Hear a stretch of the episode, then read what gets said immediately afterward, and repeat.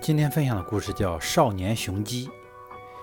一只少年雄鸡守候在他那垂危的父亲身旁。孩子，我的时间已经不多了。老雄鸡说：“从今以后，每天早晨呼唤太阳的重任就由你来承担了。”少年雄鸡很伤心，他注视着父亲慢慢闭上眼睛。第二天一早，少年雄鸡飞上谷仓的屋顶。他高高的站在那儿，脸朝着东方。我必须设法发出最大的声音。他说着，就抬头啼叫。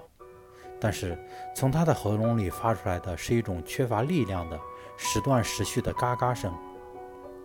太阳没有升起，阴云铺满了天空，湿漉漉的毛毛细雨整天下着。畜牧场上的所有动物。都一起来责备小雄鸡。我们需要阳光，羊叫道。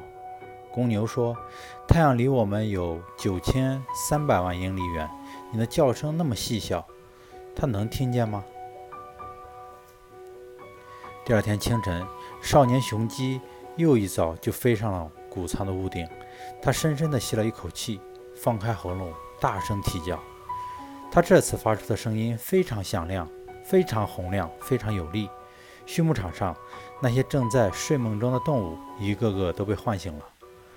我的耳朵怕被震聋了，羊叫道：“我都快要炸开了。”公牛说：“我很抱歉。”少年雄鸡说：“但是这是我应尽的职责。”他感到十分委屈，但他终于看见，在遥远的东方，一轮红日正从丛林后面冉冉冉冉地升起来。